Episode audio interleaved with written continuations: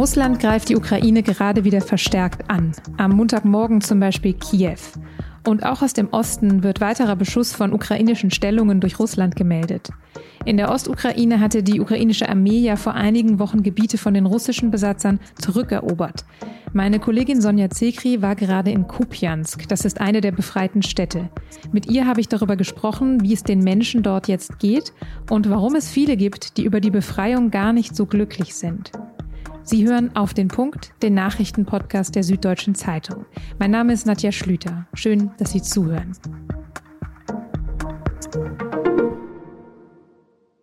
Im Krieg gegen die Ukraine passiert ja gerade wieder so viel, dass man oft nicht so genau weiß, wo man hinschauen soll. Am frühen Montagmorgen zum Beispiel kamen neue Meldungen über Luftalarm und Explosionen in Kiew. Der Bürgermeister Vitali Klitschko sagt, dass es einen Angriff mit Drohnen gegeben hat. Auch in den Regionen Kharkiv, Donetsk und Cherson gibt es aktuell heftige Kämpfe. Die Frontlinie dort verschiebt sich ständig. Und am Sonntag hat der russische Präsident Putin Soldaten nach Belarus geschickt. Die sollen eine gemeinsame Truppe mit dortigen Soldaten bilden. Der belarussische Machthaber Lukaschenko dementiert allerdings, dass es Pläne gibt, die Ukraine anzugreifen. Die Soldaten sollen nur gemeinsam die Grenze schützen, heißt es. Im Osten der Ukraine hat die ukrainische Armee in den vergangenen Wochen ja einige Gebiete wieder befreien können. Die russischen Besatzer sind dort also abgezogen. Das ist der ukrainische Präsident Volodymyr Zelensky in einer Videoansprache vom 19. September und er spricht da über die befreiten Gebiete. Zelensky sagt hier unter anderem, dass es jetzt schnell gehen müsse. Die befreiten Gebiete müssten schnell stabilisiert werden und das normale Leben müsse so bald wie möglich wiederhergestellt werden. Was ist seitdem passiert? Gibt es wieder sowas wie einen Alltag in den befreiten Gebieten? Meine Kollegin Sonja Zekri war am Wochenende in Kupjansk. Die Stadt ist nur eine Stunde von der russischen Grenze entfernt und es gibt dort auch eine wichtige Bahnverbindung nach Russland. Seit dem 10. September gilt Kupjansk offiziell als befreit. Und die Menschen dort, die finden gar nicht alle gut, dass die Besatzer wieder weg sind. Warum das so ist, darüber habe ich mit Sonja Zekri gesprochen. Weil sie jetzt gerade in Kharkiv ist, das ja Ende vergangener Woche auch wieder zum Ziel von Angriffen geworden ist, habe ich sie als erstes allerdings gefragt, wie dort gerade die Lage ist. Also die Lage in Kharkiv ist äh, immer noch instabil. Jetzt gerade ist in vielen Teilen der Stadt der Strom ausgefallen. Bei uns hier ist das Wasser ausgefallen. Ähm, die Metro fährt nicht wegen Stromausfall. Ähm, Oberleitungsbusse fahren auch nicht. Die brauchen ja auch Strom. Und die Stadt ist einfach immer noch beeinträchtigt. Also nachts, das merkt man jetzt natürlich im Herbst besonders. Es gibt keine Straßenbeleuchtung. Die Stadt ist nachts komplett dunkel. Das fiel im Sommer nicht so auf. Und ja, die Menschen ähm, leben eigentlich immer noch auch mit regelmäßigem Beschuss. Mhm. Beschuss wird ja jetzt auch wieder auf Kiew gemeldet. Da gab es heute Morgen Luftalarm und Explosionen. Was wissen Sie darüber? Ja, also äh, von ukrainischer Seite wurden gesagt, es wurde ein Viertel im Zentrum ähm, getroffen. Shevchenko hat der Bürgermeister gesagt, Vitali Klitschko Wohngebäude seien beschädigt worden, zwei Menschen verschüttet worden. Es gibt auch erste Berichte von Toten und offenbar ist eine Drohne in der Nähe des Hauptbahnhofs niedergegangen. Das ist das, was man inzwischen weiß. Was könnten die Gründe dafür sein, dass Moskau aktuell wieder so intensiv die ukrainische Hauptstadt angreift? Ja, ich glaube, man muss sich klar machen, dass der Krieg inzwischen in einer Phase ist, wo Moskau versucht, auch Infrastruktur zu zerstören oder anzugreifen. Das geht ja jetzt schon eine ganze Weile. Ähm, es ist, finde ich, dann auch kein Wunder, dass immer wieder versucht wird, auch die Energieversorgung auszuschalten. Jetzt der Hauptbahnhof, ähm, die Schienenverbindung ist eben immer noch eine der, der Lebensadern äh, äh, hier in, in der Ukraine, wie Internet, wie Elektrizität. Und möglicherweise hängt es zusammen auch mit den regelmäßigen Angriffen, muss man sagen, auf die Stadt Belgorod Belgorod. Belgorod ist überhaupt nicht weit, äh, praktisch auf der anderen Seite der Grenze, hier von Kharkiv aus gesehen. Und dort gibt es so viele Angriffe inzwischen auch Die Russen sagen von ukrainischer Seite, die Ukrainer sagen sehr oft, die Russen machen das selber, dass es jetzt schon heißt, eigentlich ist Belgorod wirklich schon Kampfgebiet und auch äh, Frontstadt und möglicherweise ist das auch eine Antwort auf die kürzlichen Angriffe auf Belgorod. Dann blicken wir jetzt noch auf einen anderen Schauplatz. Sie waren am Wochenende in Kupiansk. Das ist eine Stadt, die vor kurzem von der russischen Besatzung befreit wurde. Was haben Sie da gesehen und wie ist da die Stimmung jetzt, nachdem die Besatzer nicht mehr da sind? Kupiansk war tatsächlich ein halbes Jahr unter russischer Besatzung und man sollte denken, dass alle Menschen völlig begeistert davon sind, dass die ukrainische Armee die russische Armee dort ähm, sehr schnell ähm, rausgedrängt hat am Ende. Aber die Stadt hat eben äh, diese sechs Monate einigermaßen, was die Infrastruktur angeht, unbeschadet überlebt. Es gab Strom, Wasser, Gas, Telefon, ähm, Fernsehen für die russische Propaganda und das alles gibt es nicht mehr. Die Stadt ist, wird inzwischen von der russischen Seite, erstmal war sie umkämpft und dann wird sie auch inzwischen von den Russen regelmäßig beschossen. Der Marktplatz ist zerstört oder der Marktplatz ist stark beschädigt. Viele Geschäfte sind beschädigt.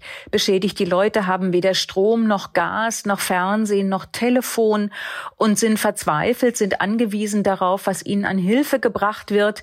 Und ähm, wir haben viele Leute getroffen, die gesagt haben, schaut euch doch um, da ging es uns in den sechs Monaten vorher besser. Also die sagen jetzt dadurch, dass die Ukraine die Stadt zurückerobert hat, ist es schlechter geworden, weil jetzt alles kaputt ist. Ja, und sie ver, also es ist auch tatsächlich so, dass ähm, auch russische Soldaten uns gesagt haben, es ist überhaupt nicht äh, der Fall, dass wir man sieht ja die, in den, in, im Internet auch dann immer wieder so Bilder, wie die ukrainische Armee sozusagen äh, als Befreier von jubelnden Menschen begrüßt wurden. In Kupians war das nicht so. Dazu muss man wissen, der Bürgermeister von Kupians, der damalige, hat im Frühjahr seine Stadt praktisch kampflos übergeben, ein Kollaborateur.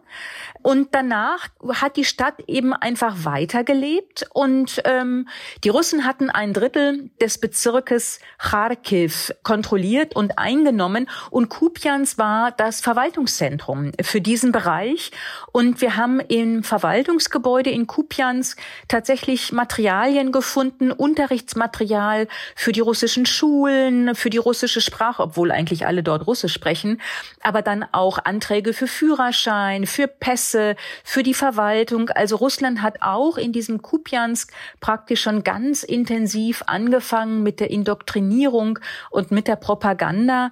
Ähm, und das hat ganz offensichtlich gewirkt, aber man soll das auch nicht unterschätzen. Es gibt auch einfach Menschen, ähm, die sich ähm, nach wie vor zu Russland hingezogen fühlen. Aber es gibt ja auch oder gab ja auch immer wieder Berichte aus den, aus den besetzten Gebieten, dass es dort zu Misshandlungen durch die russischen Soldaten gekommen ist, zu Gewalt, zu Folter. Haben die Menschen Ihnen davon nichts erzählt? Es gibt tatsächlich ein furchtbares Video aus der Nähe von Kupiansk, wo man sieht, wie Leichen in eine Grube geworfen werden.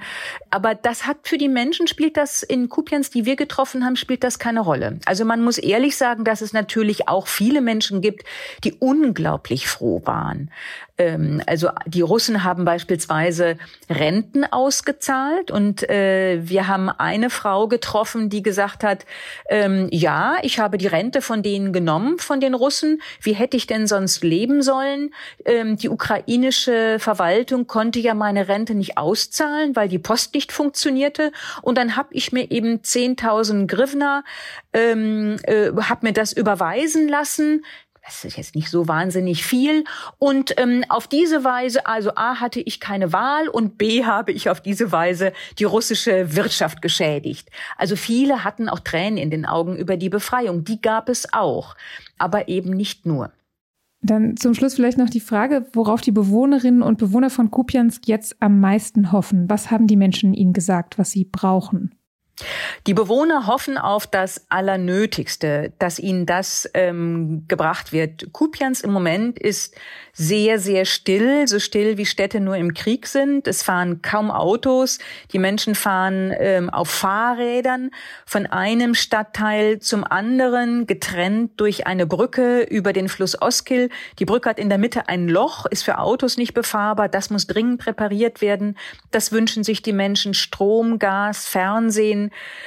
äh, Telefon, alle diese Dinge sind nicht da. Ähm, der Markt funktioniert nicht. Sie sind angewiesen auf humanitäre Hilfe. Das sind ihre vordringlichen Wünsche. Ähm, und ähm, was ganz interessant war gestern, ich war mit einer kleinen Aktion von ukrainischen Künstlern da. Die haben Wandzeichnungen dort aufgebracht. Ähm, also zum Teil ganz ähm, hübsche, fast niedliche und auch harmlose Bilder, muss man sagen. Kätzchen und ähm, Menschen, die sich um, so Figuren, die sich umarmen, weil sie gesagt haben, die Menschen brauchen hier einfach ein bisschen Heiterkeit und wir müssen ihnen zeigen, dass dies noch die Ukraine ist und ähm, wir müssen der russischen Propaganda, die oft im Detail steckt und die Menschen so indoktriniert hat über sechs Monate, wir müssen dem was entgegensetzen. Vielen Dank, Frau Zicke, für diese Einblicke und noch eine gute und vor allem sichere Reise. Vielen Dank. Die EU will Sanktionen gegen die iranische Sittenpolizei verhängen. Das haben die EU-Außenminister bei einem Treffen am Dienstag in Luxemburg beschlossen. Auch andere Personen, die an der Gewalt gegen Demonstrierende in Iran beteiligt sind, sollen sanktioniert werden. Sie dürfen dann nicht mehr in die EU einreisen und ihr Vermögen wird eingefroren. Am Wochenende sind die Proteste in Iran weiter eskaliert, weil im Evin-Gefängnis in Teheran ein Brand ausgebrochen ist. Dabei sind mindestens acht Menschen ums Leben gekommen. In dem Gefängnis werden viele politische Gefangene festgehalten. Es ist bekannt für Misshandlungen und Folter. Auch viele Demonstrierende wurden in den vergangenen Wochen dorthin gebracht. Weniger Bürokratie, mehr Geld, bessere Betreuung. Das soll das neue Bürgergeld leisten. Das hat zumindest die Ampelkoalition versprochen, bevor sie es als Ersatz für Hartz IV beschlossen hat. Aber jetzt warnt der Bundesrechnungshof, dass das Bürgergeld missbraucht werden könnte. Am problematischsten findet der Rechnungshof die hohen Vermögensfreigrenzen, die für zwei Jahre gelten. Die könnten zum Beispiel dazu führen, dass ein Ehepaar mit zwei Kindern Bürgergeld bekommt, obwohl es 50.000 Euro Spar- und Barvermögen, Altersrücklagen, zwei Autos und selbstgenutztes Wohneigentum hat. Auch die zusätzlichen Kosten für die Steuerzahler durch das Bürgergeld kritisiert der Bericht. Sie würden alleine im kommenden Jahr 5 Milliarden Euro betragen. In China läuft ja gerade der Parteitag der Kommunistischen Partei. Staats- und Parteichef Xi Jinping will da seine Macht festigen und sich für eine dritte Amtszeit wiederwählen lassen. Viele sagen, dass er mittlerweile der mächtigste Politiker seit Mao ist. Xi hat in den vergangenen Jahren auch die Propaganda und die Zensur ausgebaut, vor allem auch im Internet. Wie genau und wieso diese Zensur auch uns alle betrifft, das können Sie in unserer Podcast-Serie The Great Firewall nachhören. Die finden Sie unter sz.de-great firewall und ich verlinke sie Ihnen auch in den Show Notes. Redaktionsschluss für Auf den Punkt war um 16 Uhr und produziert hat diese Sendung Immanuel Pedersen. Ihnen vielen Dank fürs Zuhören und bis zum nächsten Mal.